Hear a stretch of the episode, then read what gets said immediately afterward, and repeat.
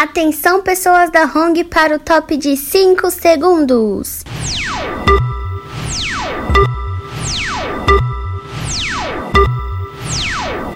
Hongcast, um oferecimento Hong, é claro, né, gente? Dia 20 de novembro de 2020, Dia da Consciência Negra, tivemos a seguinte notícia: morre assassinado em um supermercado no Rio Grande do Sul João Alberto, que foi morto por dois seguranças brancos. Meu nome é Gerson Lopes e esse é o Hong Cash.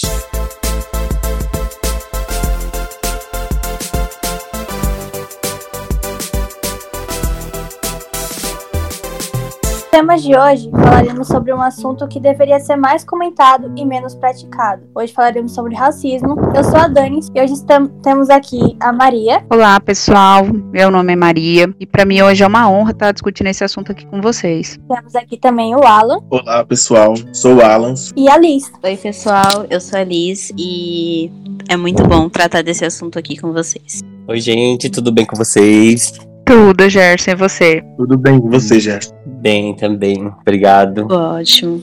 Para começar, né, um tema que deveria ser mais recorrente, né, um tema que deveria ser mais falado em qualquer lugar. E não seria diferente aqui na empresa, né? Vamos falar sobre o racismo. E por isso que eu já, já dei a, a intro para vocês, né? A deixa para falar sobre o que aconteceu naquele supermercado no Rio Grande do Sul. Bem, Gerson, é um caso bem, bem repugnante, né? Acho que esse seria o adjetivo correto para essa situação, porque é inadmissível, gente, em pleno século XXI, ainda aconteça esse tipo de tragédia por causa da cor da pele. Sabe? É, são coisas assim que, infelizmente, por mais que sejam corriqueiras, a gente ainda não está habituado com esse tipo de coisa. Porque, gente, desde quando a, a cor da sua pele tem, tem mais valor do que uma vida? Sabe? Eu, sinceramente, é um assunto bem delicado, sabe? Causa muita repulsa. E é. Desculpa. E é bem. revoltante. É, olhando a, a imagem, né, do, do que aconteceu, é, assim, não tinha necessidade, sendo que ele já estava imobilizado, então não tinha necessidade de continuar a agressão, né?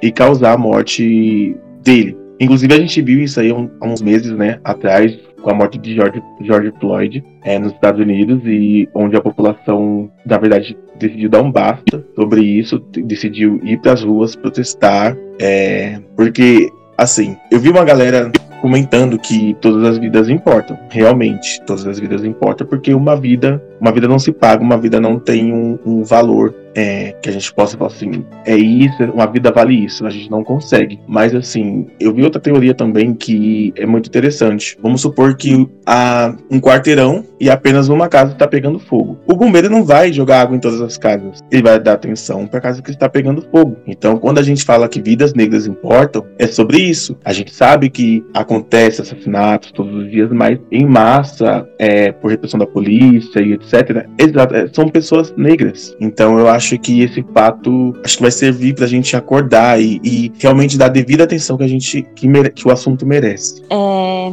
infelizmente esse é um assunto que machuca muito. Machuca muito porque a gente realmente consegue imaginar que como se fosse com alguém da nossa família. Primeira vez que eu, que eu li a notícia, eu custei muito para sentar e assistir o vídeo, mas quando eu assisti foi totalmente chocante porque eu consegui realmente ver a, o rosto do, de um dos meus irmãos ali, de um, um, um, um dos meus parentes, e isso é o que mais dói.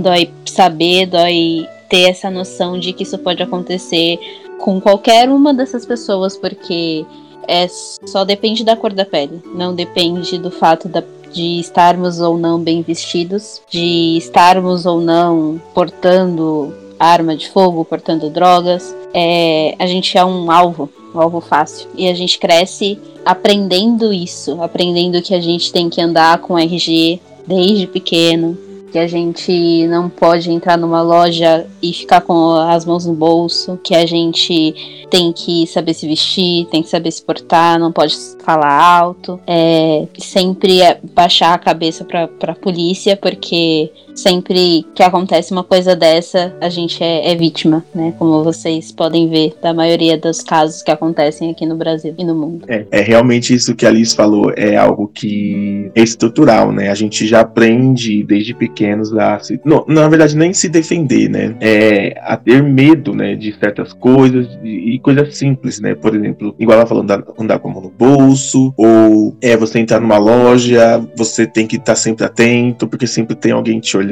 sempre tem alguém te achando que você vai furtar algo, é, andar com RG. Eu, por exemplo, já fui parado na porta da minha casa, tipo, apenas por estar de dança rasteira e, e, e blusa de moletom e ser negro, velho. Porque é, é, é uma coisa muito chocante, de verdade, porque, igual a Alice falou, a gente vê, é, quando a gente vê aquelas imagens dele sendo agredido, assassinado, a gente imagina se fosse com o da gente, tipo assim, se fosse alguém próximo, se fosse alguém da família, ou até mesmo se fosse eu, sabe? E, e isso é o que deixa a gente muito inseguro. Nós podemos perder algumas coisas simples da vida por conta do, do racismo estrutural que a gente tem hoje. Voltando um pouquinho do que a Alice falou, eu não consegui nem ver o vídeo, porque eu já não gosto de violência e aí eu também eu prefiro só vendo aquelas fotos, aquelas imagens, eu já fiquei assim chocado com a situação. O que mais me chama a atenção é que assim, normalmente quando acontece esses casos que vai para as mídias, que passam na televisão, realmente causa uma, uma mobilização da sociedade em relação àquilo. Porém, eu fico me perguntando quantos casos acontecem que não são expostos para mídia e que as pessoas tipo sofrem, continuam nessa luta, porém fica naquilo, não é feita uma justiça, é, não é exposto como aconteceu para que a gente possa lutar para que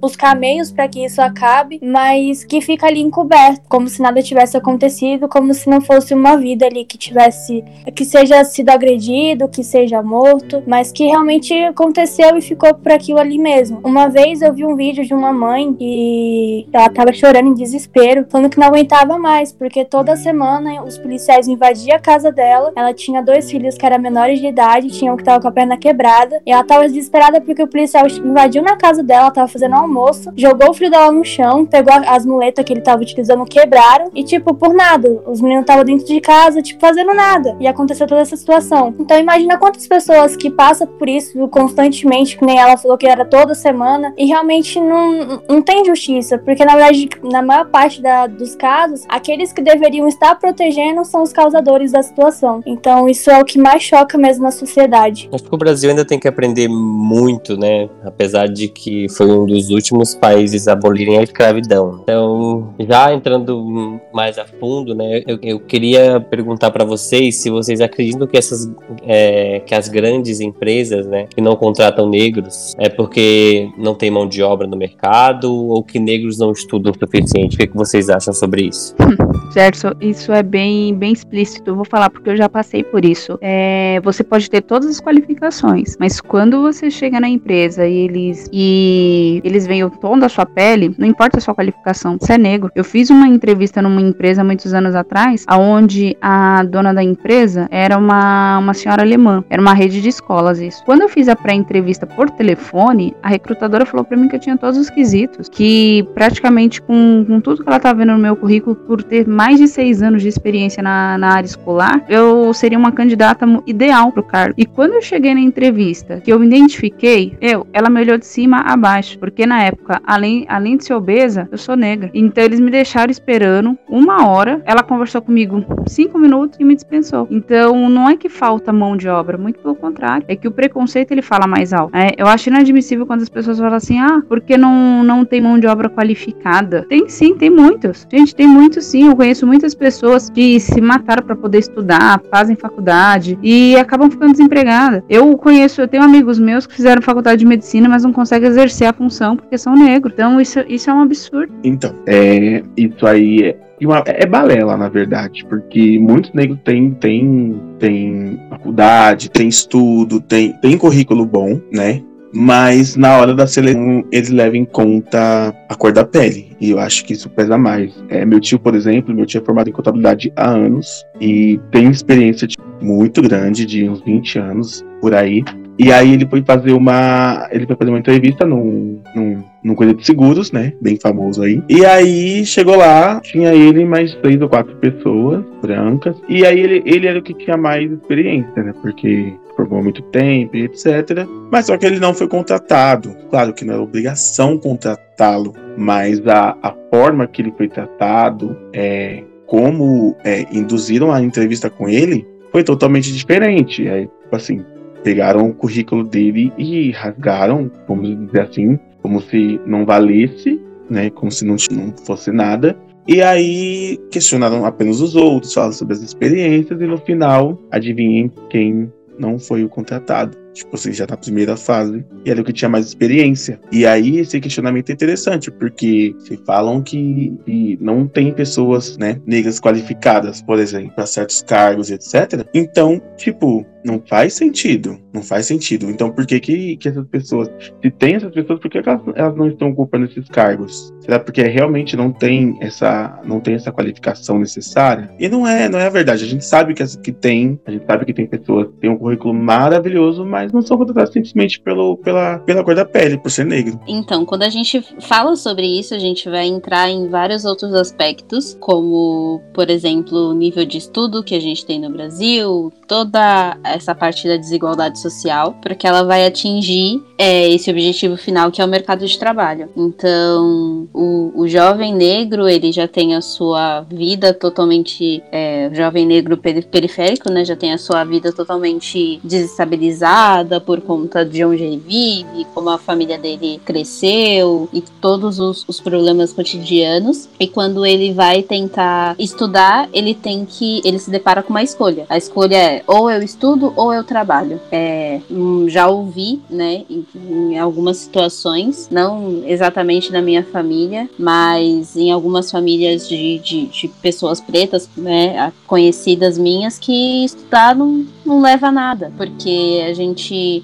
aprende que a gente precisa trabalhar, a gente precisa trabalhar para comer, para ter o básico do básico e poder se manter. Mas quando um jovem negro ele tem a oportunidade de, de estudar, de entrar numa faculdade, numa universidade, de buscar fazer, fazer cursos para complementar a, a, o seu estudo, ele ainda, mesmo com tudo isso, mesmo com toda a, a preparação que ele tem, ele ainda vai ser barrado lá na frente no mercado de trabalho, porque mesmo com a qualificação adequada, mesmo com todos os cursos, mesmo com a faculdade, sendo bolso ou não, porque cota é essencial, sim, cota faz parte, cota é uma reparação histórica, tanto racial quanto social. E mesmo que esse jovem tenha toda essa bagagem é, educacional, ele vai ser barrado lá na frente no mercado de trabalho por conta do tom de pele dele, por mesmo ele tendo estudado em uma faculdade boa, ele ainda morar numa periferia,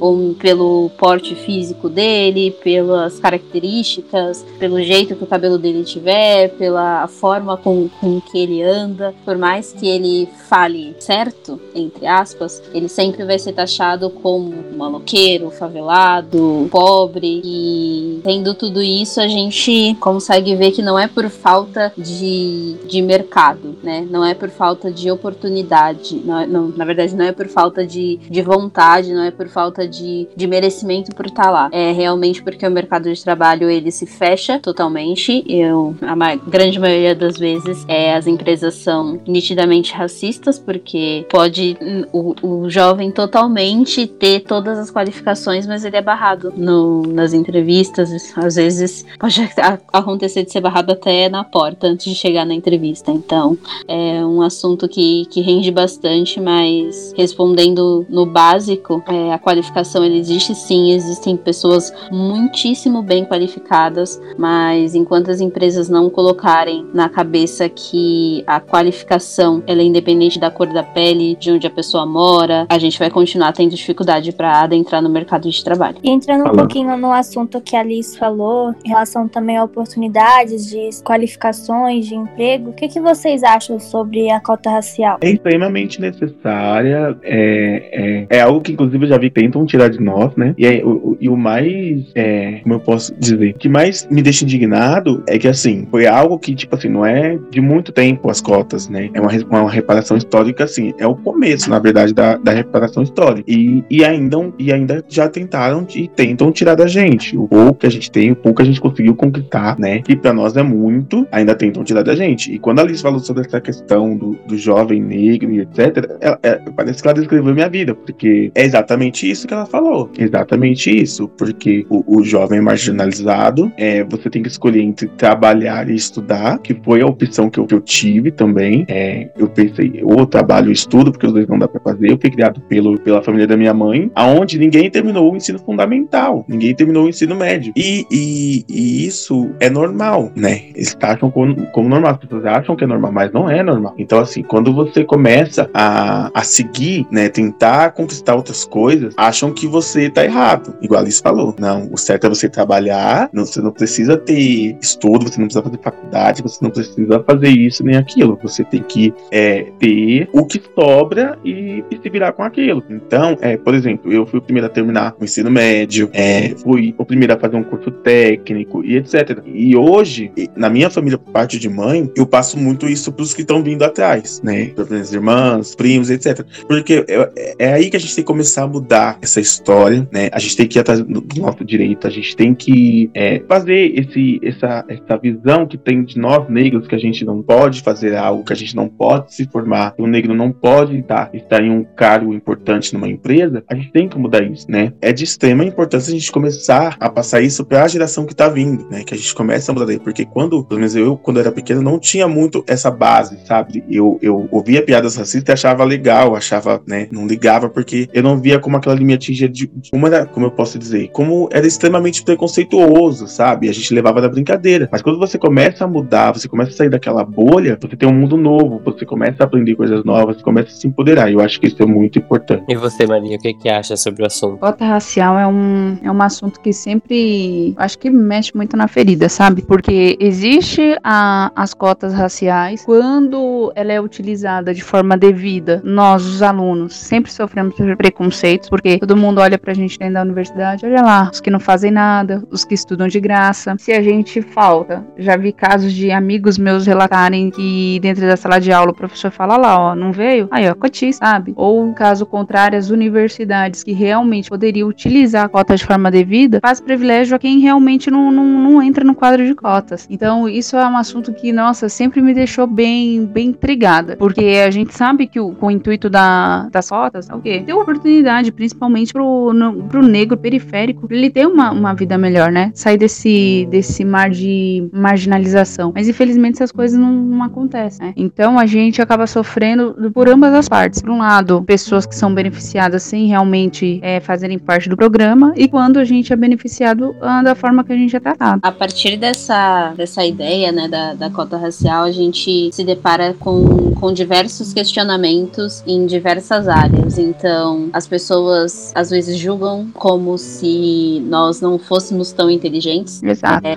como se nós não fôssemos capazes de, de estarmos ali sem, sem as cotas, isso por, por diversos motivos. E, e na real, é, a gente precisa estar tá ali, a gente precisa sim usar a cota. É, quando quando eu, eu, eu, disse sobre a reparação histórica, é, até mesmo como, como o Gerson disse, o país foi. É, o Brasil foi um dos, dos últimos, se eu não me engano, foi o último país a, a, abolir, a abolir né, a escravidão, isso só sim. no papel, porque ainda vivemos, ainda vivemos à margem disso, tá aí, a, a prova tá aí, tanto jovem negro morre. Quando a gente pensa, pensa em cota, é a reparação histórica mesmo, pra gente conseguir ter uma, uma um, um ânimo para continuar. E mesmo assim, mesmo com as cotas, mesmo com facilidade, entre aspas, de hoje em dia conseguir é, adentrar numa universidade pública, numa faculdade privada por meio de cotas, mesmo assim a gente ainda vai se deparar com vários outros problemas, como todos esses julgamentos, como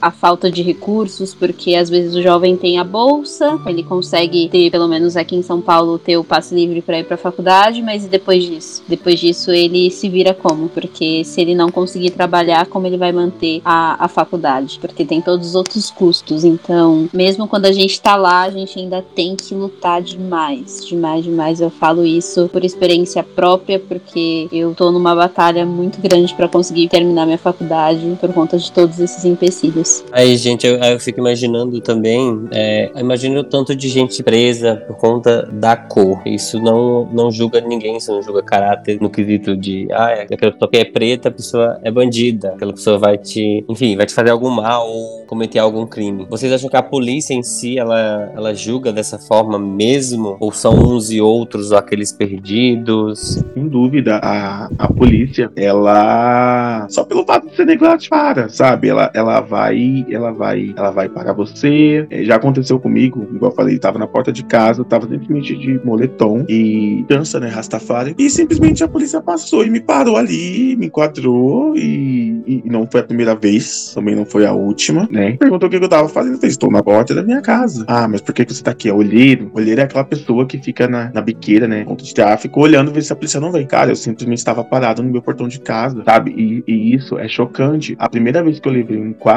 foi assim, foi extremamente assustador, sabe? Eu e um colega meu negro voltando da escola, e aí do nada, para a viatura, manda a gente encostar, já gritando, deram uns tapas na cabeça da gente e, tipo assim, queria que a gente desse conta do, de algo que a gente nem sabia o que era, sabe? De, de droga, de carro roubado, e queria que a gente falasse de qualquer jeito, sabe? Então, assim, é, a polícia, ela já, praticamente, ela já é ensinada a, ela já tem esse, esse, esse vamos dizer assim, esse preconceito, é negro, então já tá fazendo coisa errada, independente. É, independente se, se você tá bem vestido, que já aconteceu, ou se você tá mal vestido, não importa. Eles passam encarando, eles podem te parar pelo simples fato de você ser negro. E assim, é uma coisa que a gente, nós andamos inseguro. Eu ando muito seguro de noite. Eu não gosto muito de andar na rua de noite, assim, de madrugada, porque às vezes é o medo de você ser assaltado, o medo é de você encontrar com a polícia. E isso, é, assim, é totalmente triste, sabe? Porque você deixa de fazer certas coisas, você, você fica com a atenção redobrada, você se sente inseguro, se sente vulnerável, entendeu? Então, a gente vê vários casos de pessoas que foram presas sem, assim, portarem drogas, sabe? É, já teve caso que pessoas foram presas por estar com pirosol, né? Ou foram alvejadas simplesmente por ser negro, sabe? Então a polícia é muito despreparada, é, é eles julgam de, realmente pela cor da pele. E isso é muito triste. Maria e Elisa passaram por alguma situação parecida. E só por ser mulher, vocês já são julgadas, né? E aí, sendo mulher preta, ainda mais ainda. É, Gerson, geralmente eu tenho, às vezes assim, quando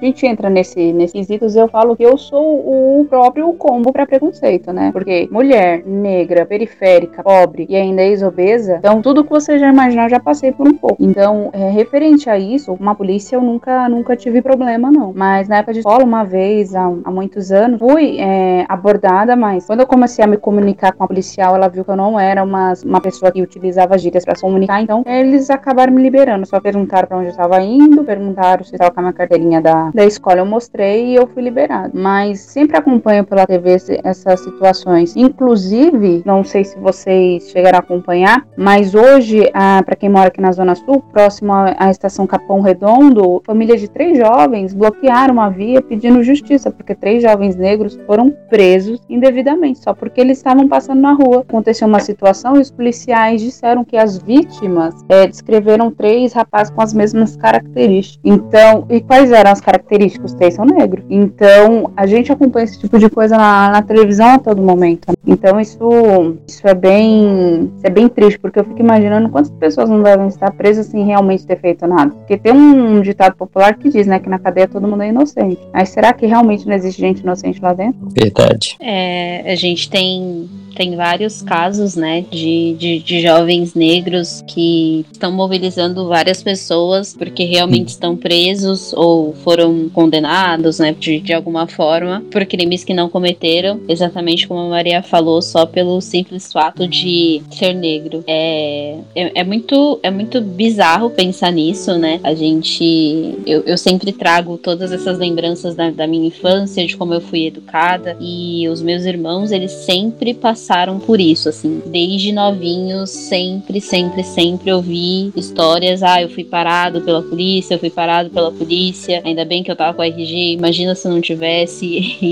E, E eu não sei como que é, né? Como se eles não tivessem algum desses, desses momentos com, com o RG. É, a gente acha que por ser mulher é um, um, pouco menos um pouco menos constante isso, mas eu já, já, já, já tive isso, já fui parada pela polícia duas vezes. Uma vez saindo da escola, eu tinha mais ou menos uns 15 anos, saindo da escola, é, a, a, a Honda escolar, escolar me parou, é, né? Perguntou para onde eu tava indo, eu falei que tava indo para casa e ela só, só olhou assim, né? Não nem encostou em mim, era até uma policial feminina, é, não encostou, não revistou nem nada, mas ficou me, me encarando, né? Até eu sumir da vista dela. E uma segunda vez foi eu indo no mercado, assim, mais ou menos umas 8 horas da noite, num, num bairro aqui próximo de casa, que é bem movimentado, tem bastante gente o tempo todo. E na rua do mercado eu vi o carro da rota e eu só, quando eu olhei pro lado, o policial já tava com, a arma apontada assim para mim. E automaticamente eu larguei a sacola no chão. Eu nem pensei que isso poderia ser suspeito, né? Que todo, toda ação de, de uma pessoa preta pra polícia é suspeita. E eu só larguei a sacola no chão e ele parou, perguntou pra onde eu tava indo. Eu falei que tava indo pro mercado. Aí eu olhei assim pra dentro do carro, não tinha nenhuma policial feminina. Isso me desesperou um pouco mais. Ele pegou e falou assim: pega a sacola e vai andando o mais rápido possível que você conseguir. É, nesse momento eu senti realmente que muito provavelmente eu não ia sobreviver. Mas deu tudo certo, né? Não consegui entrar no mercado, toda assustada depois de tudo isso. E, e assim, é, isso é o que aconteceu comigo. Isso eu sendo mulher. Imagina um jovem preto. É, isso é constante. É, eles vivem com isso. O homem, o homem preto vive com isso assim constantemente. Ser totalmente marginalizado pela, pela polícia. Exatamente. Exatamente isso que a Alice falou. De verdade, é algo que a gente já cresce, né? Com, com isso na cabeça. É como eu tenho que me portar, como eu tenho que me vestir, o que pode chamar mais atenção, o que, o que pode ser suspeito. E é extremamente, como ela falou, bizarro, é extremamente triste a gente, no século XXI, a gente tem que andar assim dessa forma, assustado, prestar atenção o tempo inteiro. É, realmente não, não tem nem palavras para conseguir falar qual é a sensação, sabe? Porque é, é muito triste, de verdade. Chega a ser constrangedor, né? Mas temos fé que o Brasil ainda vai mudar. A gente percebe que desde pequenas as pessoas, eh, as crianças negras já crescem com essa mentalidade de que ela precisa ter um padrão para se vestir, um padrão para se comportar, um padrão de comandar, de como falar, exatamente por conta desse preconceito. Eu fico me perguntando, será que quando uma pessoa negra ela atinge uma boa posição em um local de trabalho, em algum local assim, na, diante da sociedade, será que ela se sente como se ficasse tipo, com um auto-julgamento de que ela acredita que não é capaz, ou que as pessoas não vão respeitá-la por, por ela ser negra e por estar naquela posição? Dani, isso é o que mais acontece, sabia? Porque eu vou citar até um caso bem recente que eu estou acompanhando nas redes sociais. Um casal de idosos chegou numa, numa grande loja, agora eu não, não, me, não me recordo qual é o, qual é o nome da, da Magazine, mas é uma, uma grande loja e pediu pra falar com o gerente. E o gerente era um rapaz negro. Vocês não têm noção de como esse casal humilhou esse, esse gerente. Ele ficou Eu tão constrangido com a situação que ele não conseguia, ele não conseguia responder. Ele não conseguiu responder. Tanto que ele se retirou, depois os outros colaboradores encontraram ele, ele chorando. Aí o que que aconteceu? Aí eu não, não peguei mais o. Daí por diante eu não consegui mais acompanhar. Eu sei que no dia seguinte, quando ele chegou para poder trabalhar, todos os funcionários receberam ele de uma forma calorosa, com, com placas dizendo da importância dele, de como ele era importante. Então isso acontece muito. Isso acontece muito porque as pessoas têm, têm, têm na cabeça, as pessoas não, algumas, né? A gente não pode é, prejulgar essa forma. Mas a grande maioria pensa que só por, por você ser negro, você não pode ter um, um cargo de alto não pode ter um cargo de confiança, você não pode ter uma pessoa que representa uma grande empresa. Porque na visão da, da sociedade, que- o que, que eles acham? Que, que negro, sinceramente, que negro ou, é- ou só, só pode ser faxineiro, tá todo respeito, é uma profissão muito honrosa, ou negro é bandido. São as duas, são as duas qualificações que, que a sociedade prejulga pra quem é negro. Esse caso que a Maria falou, realmente, eu vi essa semana, passou em vários lugares, teve matérias né, relacionadas a isso, com é, ele falando, né, a versão dele, como que aconteceu. E, e- e é tipo assim, é extremamente vergonhoso, né, para um país grande como o nosso, um país que se diz assim, tão avançado, entre aspas, ainda acontecer coisas desse tipo, né. É, eu vi que ele falou que o casal de idosos começou a. falou que não aceitava um negro nesse cargo, um negro sendo gerente da loja, que não tinha cabimento, né? Um negro ser gerente de uma loja daquele porte. E aí a gente vê como o racismo é estrutural, é velado, e nesse caso foi explícito, né? Porque eles chegaram falando essas palavras, ele não teve nem reação, né? E no outro dia fizeram essa homenagem para ele com placas, dando apoio para ele. Então é algo que dói, de verdade. É algo que sempre quando eu vejo na TV, às vezes eu falo assim: meu Deus, é tanto caso, é tanta coisa. Não temos um minuto de paz, sabe? E, e, e é triste. É triste porque, do mesmo jeito que aconteceu com ele, pode acontecer comigo, pode acontecer com algumas das meninas aqui. E aí a gente começa a criar aquela coisa na cabeça, tipo, caramba, e se fosse o clube, qual seria a minha reação? Né? Será que eu faria diferente? Ou será que eu teria a mesma reação? É, a gente, na hora, a gente não sabe realmente como agir. É, eu, eu penso realmente isso é muito, é muito bizarro, porque por mais que a gente esteja o tempo todo batalhando, buscando coisas, melhorar de vida, é, ter estudo e tudo mais, quando a gente consegue alguma coisa, a gente fica com muito medo de perder, com muito medo de ser julgado. É, isso, isso aconteceu comigo, assim, tipo, quando eu consegui entrar na Hong e, e ser promovida. Logo no começo eu pensei, meu Deus, eu vou ter que dar muito mais do que o meu melhor para estar tá aqui, porque é, é, isso é muito. A gente sempre fica pensando nisso, a gente tem essa, esse pensamento assim, bem travado na cabeça, que só porque a gente é preto, a gente tem que ser um milhão de vezes mais, um milhão de vezes melhor, sempre se cobrando muito mais do que com certeza uma pessoa branca se cobraria. Quando aconteceu comigo de ser promovida aqui, foi a primeira empresa que eu trabalhei, que eu fui, que eu tive é, essa ascensão profissional. Foi, foi muito bizarro, porque eu vi realmente o tanto que eu precisava me cobrar, o tanto que eu precisava ser, ser melhor, ter mais, entender mais, saber tudo. E, e isso é muito, muito estranho, porque eu sei que as, as outras pessoas não têm essa mesma cobrança, não, não choram se fazem alguma coisa errada, é, assim, com esse, com esse pavor, com essa, com esse medo constante, com essa cobrança muito forte. E isso é muito quando a gente consegue alguma coisa a mais, né? A gente comemora tanto, a gente sente tanto, a gente sente uma felicidade muito grande, mas a gente a gente sente também esse peso, esse peso constante de dessa busca incessante para ser melhor, para falar que é melhor e, e não é para poder se achar, para poder diminuir o, o próximo, os, os seus semelhantes, se ele for negro também ou se ele for branco. É, é só porque a gente aprende que a gente precisa ser um milhão de vezes melhor do que a outra pessoa, porque se a gente não for, a gente corre risco de perder tudo. Então é, é, é uma constante cobrança muito forte, muito pesada e, e às vezes até mortal. É assim, concordo plenamente. E vocês acham que a consciência, como era o dia da consciência negra, né, ele foi um dia para reparar tudo o que aconteceu no passado referente à escravidão? Né? Gerson, na verdade, eu acho que isso é só mais uma, uma, uma data no calendário, que o significado ele é bem mais intenso que isso. Mas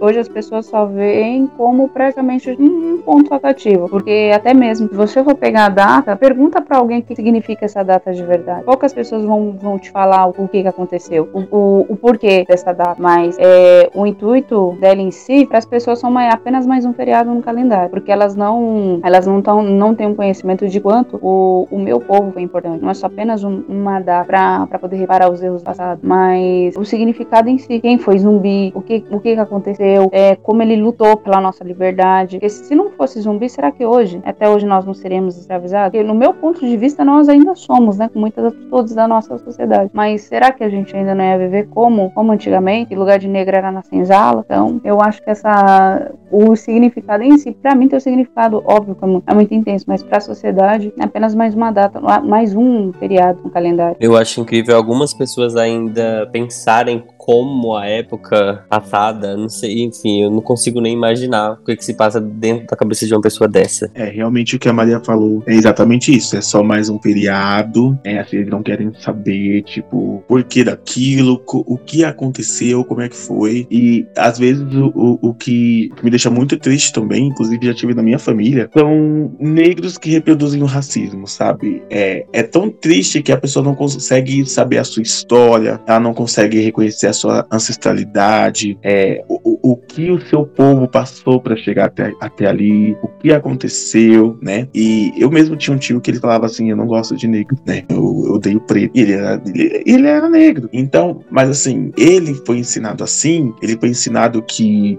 na verdade, nós aprendemos muito. Hoje, hoje nem tanto, mas qual é a vantagem de ser negro, né? Se você, as pessoas têm vergonha, às vezes, de dizer que são negras, têm receio de dizer a palavra negro, né? Porque se você for olhar essa visão que a gente tá, desse bate-papo que a gente tá tendo, qual é a vantagem de ser negro hoje? Qual, o que te faz ter, ser orgulho de ser negro? Porque o negro é alvejado, o negro é alvo de piadas, é extremamente racistas, é, o negro, ele não tá em grandes cargos, é, o negro não tá em grandes produções, filmes e etc. Então, qual é a vantagem de você se declarar como negro, de você se reconhecer como negro, sendo que o, o que a gente vê na sociedade, que a gente vê na mídia, é, em grande massa, em grande quantidade, é apenas o, o, o, vamos dizer assim, entre aspas, o, o lado negativo. E não é, tá errada, porque é a sociedade que faz isso, a sociedade que coloca a gente nessa situação, a sociedade, ela, ela, ela coloca o negro abaixo do branco, e assim, a gente acaba aprendendo isso, e a gente vai reproduzindo, vai reproduzindo, e, e, e às vezes não tem ninguém para parar e falar assim, não, isso aqui, aqui a história vai mudar, né? Aqui, às vezes na família,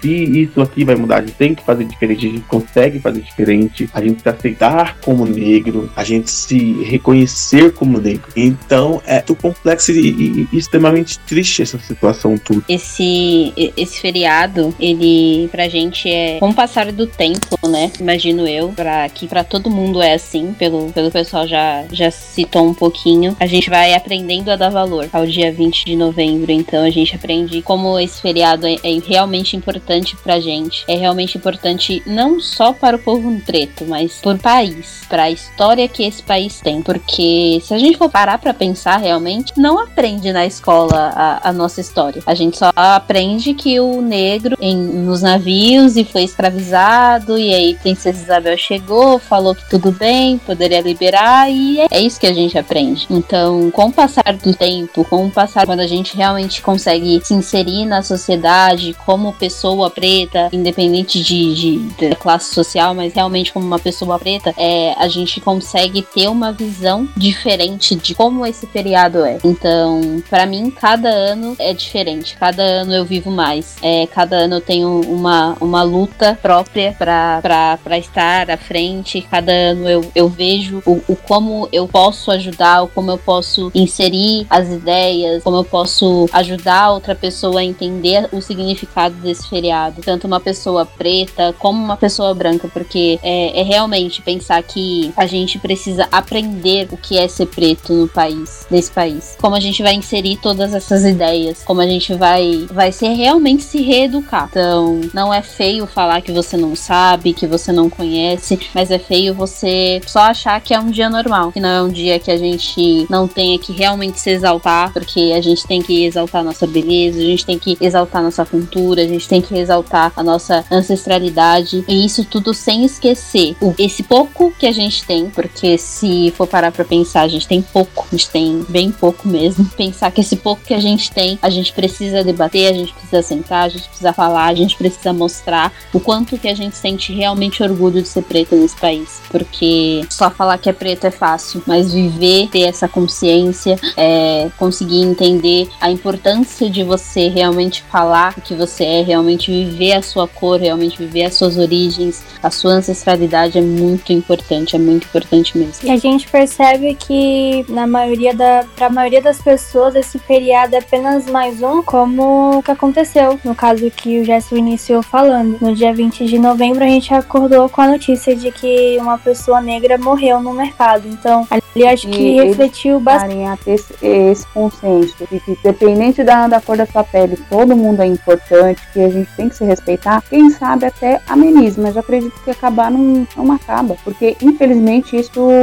isso é cultural. Igual o Alan falou, ah, na minha família eu tenho pessoas que são negras e são racistas. Na minha também, na minha também tenho. E, e o que mais me magoa é você ver uma pessoa que, que é negro igual a você, da mesma, virar, da mesma família, virar pra você e falar assim, ah, eu, eu não gosto de negro. Não sei se eles já passaram por situações que deixaram eles ma- magoados de uma forma que eles não se aceitam, mas isso, infelizmente, eu acredito que, que não vai acabar. Eu tenho, no fundo do meu coração, gostaria que isso acabasse, né? Porque, meu, é horrível. Quem já, quem já passou por algumas situações de preconceito sabe que, cara, isso, isso acaba com você. Você acaba se sentindo um, um ninguém, um, um, um zero à esquerda, porque é uma pode ser muito simples para para algumas pessoas, mas para quem sofre, isso deixa uma cicatriz, assim, irreparável. É, é assim, eu, eu, eu acho que é, combater o racismo, a gente começar. Primeiro, eu acho que para começar a mudar isso, né, para começar a acabar com isso, tem que temos que começar é uma questão mais, como é que eu posso dizer? É uma coisa bem estrutural, na verdade. É começar é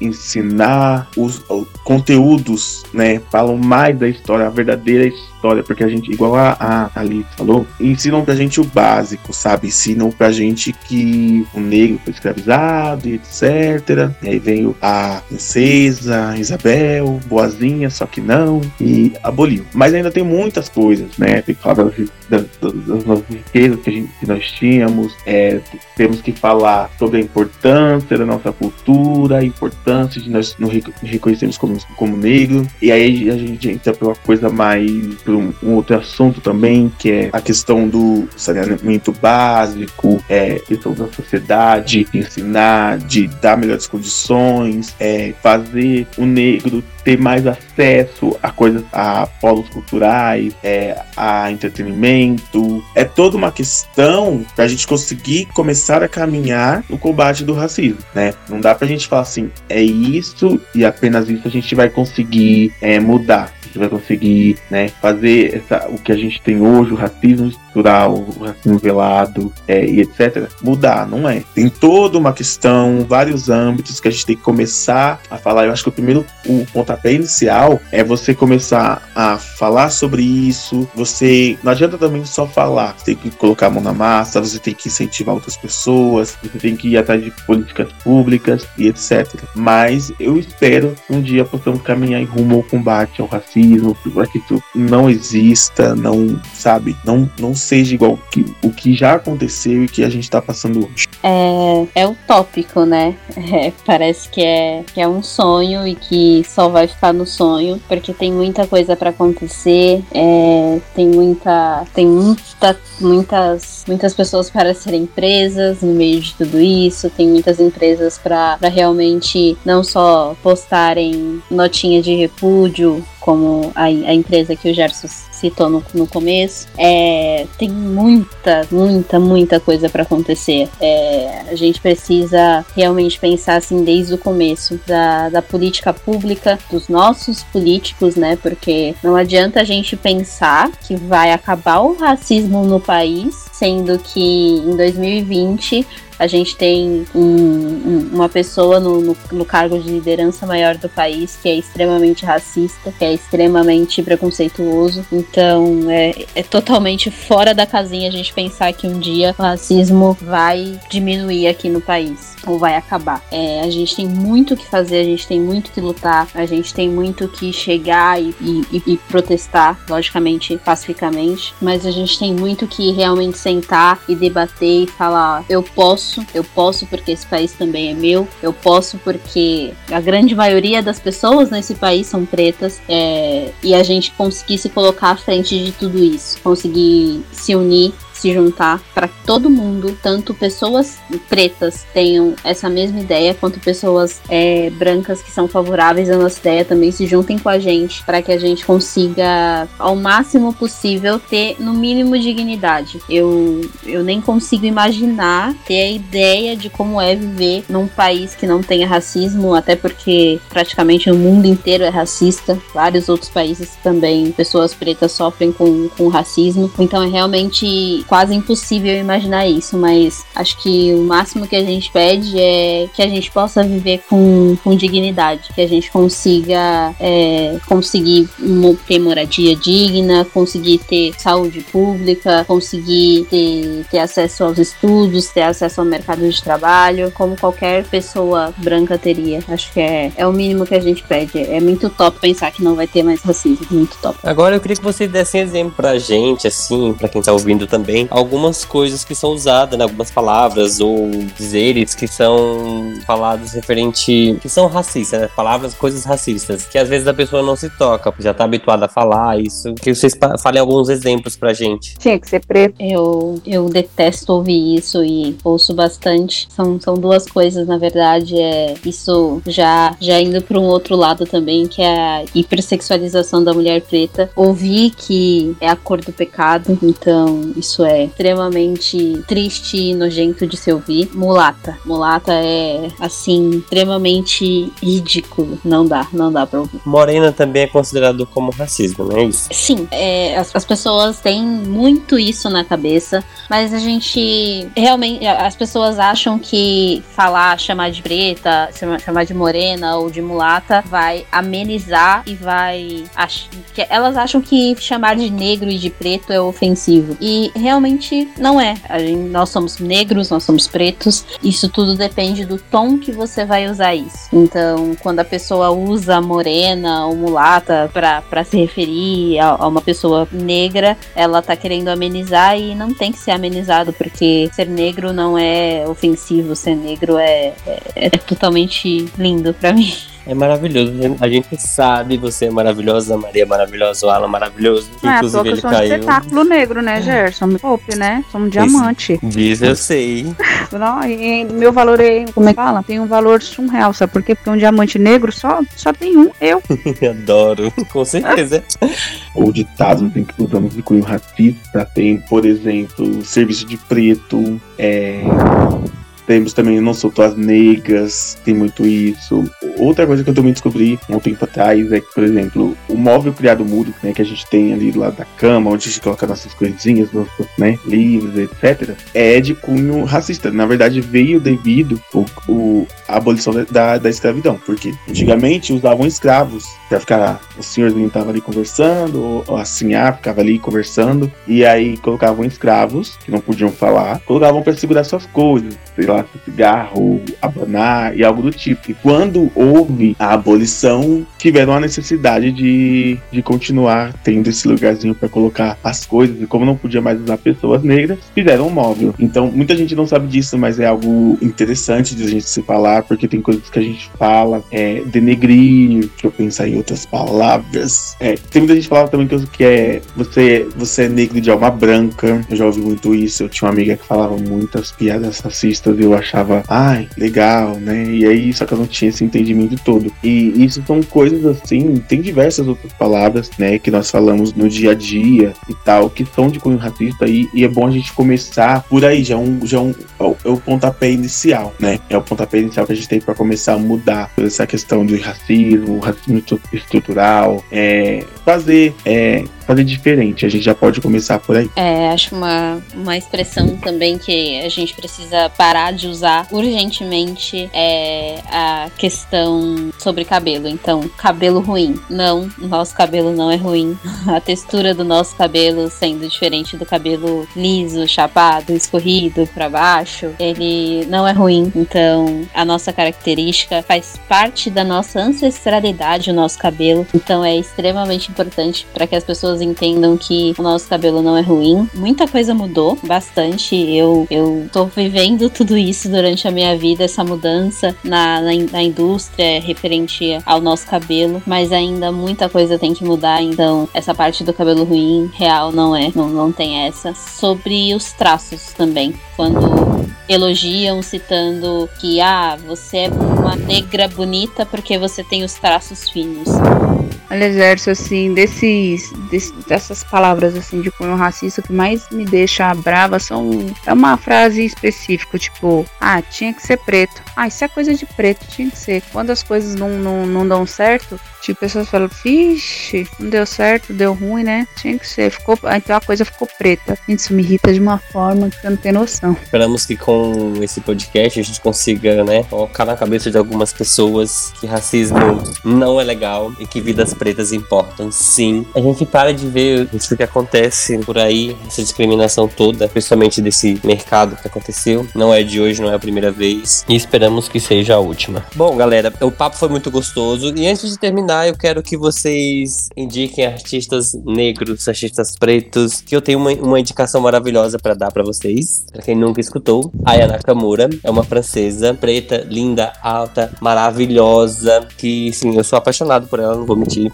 E agora eu quero que vocês, né, falem quais são os artistas preferidos de vocês, até indicação pro pessoal que vai escutar esse podcast. Mas Gerson, tem tantos, sabe, que são tão bons, tão talentosos. Como, por exemplo, eu gosto muito de Djavan e Milton Nascimento, sabe? São, são figuras, assim, sensacionais. Temos vários artistas, né? Temos seu Jorge também, que canta muito. E eu acho que Alcione. representa bastante a gente, sabe? Carlinhos são Brau essenciais, também. né? Tem, São nossa, essenciais. tem a Isa, tem o Pericles. Nossa, tem muitos artistas negros bons. Tem até, nossa, outros também que eu gosto muito, Snoop Dogg. Sim, muito bom. Alan, suas indicações são o que pra gente? Igual ela falou, tem muitos artistas maravilhosos em vários âmbitos, tanto na, na literatura quanto em séries. Eu, eu- ultimamente eu tô consumindo muito, muito, muito mais é, conteúdo de pessoas pretas. Tem Linda Quebrada, quem não conhece, é do Capão Redondo, Zona Sul, Travesti, Capão. Negra, sabe? Tem a Lin, tem a Jupe também, que já também tem a mesma questão. Tem Com Sapiência, que é rapper. É, e sem contar aquelas cantoras que, a gente- que muita gente já conhece, né? Beyoncé, Rihanna. é, Amo. Tem uma Isa maravilhosa, amo muito, muito, sou muito fã da Isa, inclusive.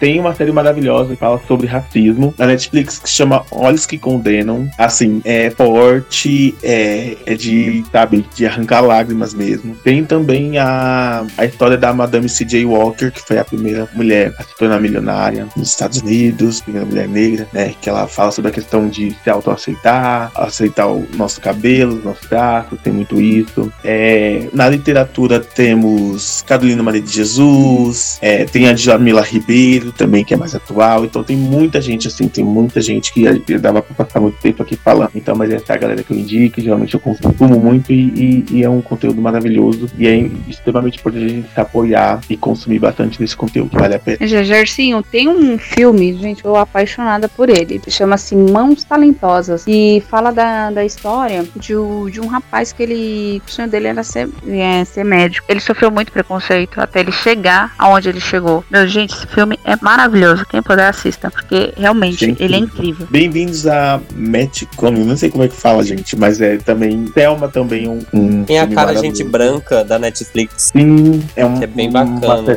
maravilhosa, cara, gente branca. É, Agora eu não sei se já tem a segunda se- temporada. Eu queria assistir, porque eu assisti a primeira temporada e amei. Eu também não vi se saiu a segunda, mas acho que ainda não. Rolando aí pra soltar. Ai, é, é muito difícil indicar, porque por mais que algumas pessoas não consigam ver, é, o talento da- das pessoas pretas é, tipo, surreal, é muito lindo, é muito maravilhoso. Mas eu tenho uma indicação que pra mim é um dos maiores artistas brasileiros e é um dos maiores artistas mundiais, é o Emicida, porque ele é sensacional, eu sou muito fã, tudo que ele, tudo que ele fala nas letras dele são coisas que, que eu vivi, então é, ele é muito, muito maravilhoso. Pra filme, como um filme que é muito brasileiro e que a gente consegue realmente entender muitas coisas do, do nosso país, que é o Cidade de Deus, que é tipo um clássico totalmente que a gente precisa. Tem uma escritora também que é a Mel Duarte, ela é poetisa brasileira, ela já venceu vários prêmio- prêmios e ela é muito sensacional, então pesquisem porque os textos dela são maravilhosos. Mel Duarte. Dani, você tem alguma indicação? Tenho.